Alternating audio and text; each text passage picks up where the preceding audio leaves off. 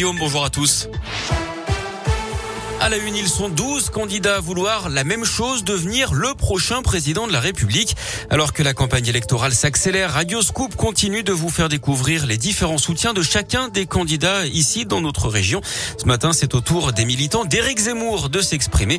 Florence Darbon est l'une des référentes de la campagne de l'ancien polémiste à Lyon, mobilisée notamment sur les marchés ces dernières semaines. Elle a rejoint le mouvement Reconquête en décembre dernier après avoir longtemps milité chez les Républicains. Première chose, Éric Zemmour aime la France. Et il le dit depuis des années. Et effectivement toutes les propositions qu'il fait elles découlent de cet amour de la France. Ce pouvoir d'achat qui doit augmenter euh, la préservation de notre patrimoine euh, tout ce dont il parle en termes d'éducation euh, toutes les propositions qu'il fait sont beaucoup des propositions de bon sens. C'est quelqu'un qui est qui est très intelligent et qui a fait ce constat depuis des années et des années. Il n'est pas apparu comme ça voilà. Éric Zemmour lui demande à l'État de sévir hein, après l'agression justement de militants vendredi Certains ont été aspergés d'essence, insultés en marge de meeting ou lors du collage d'affiches.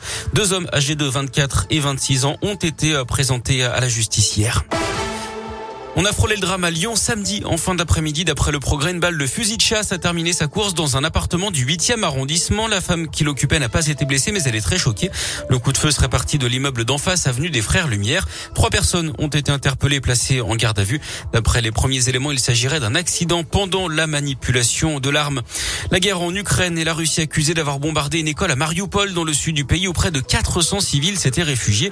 La ville est toujours assiégée par les forces russes et toujours la cible de bombardements Le président ukrainien Zelensky se dit prêt à négocier avec Poutine, mais il dénonce un nouvel acte de terreur. Les deux parties seraient pourtant proches d'un accord d'après la Turquie qui assure une partie des médiations. Hier, près de 600 personnes se sont réunies place Bellecour à Lyon pour dire non à ce conflit. Parmi eux, pas mal de déplacés ukrainiens arrivés ces derniers jours et hébergés dans l'agglo lyonnaise. Un drame en Belgique, une voiture a foncé dans la foule pendant un carnaval à la Louvière hier matin. Le bilan est très lourd, 6 morts et 26 blessés, dont 10 graves. La piste terroriste est pour l'instant exclue par les enquêteurs. Une action coup de poing d'extinction rébellion samedi en Bretagne. Des activistes opposés à l'agriculture intensive ont attaqué un train de céréales.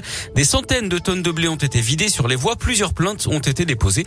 La préfecture dénonce un gaspillage scandaleux dans un contexte international difficile. Les militants tenté de se défendre en expliquant qu'ils pensaient intercepter une cargaison de soja.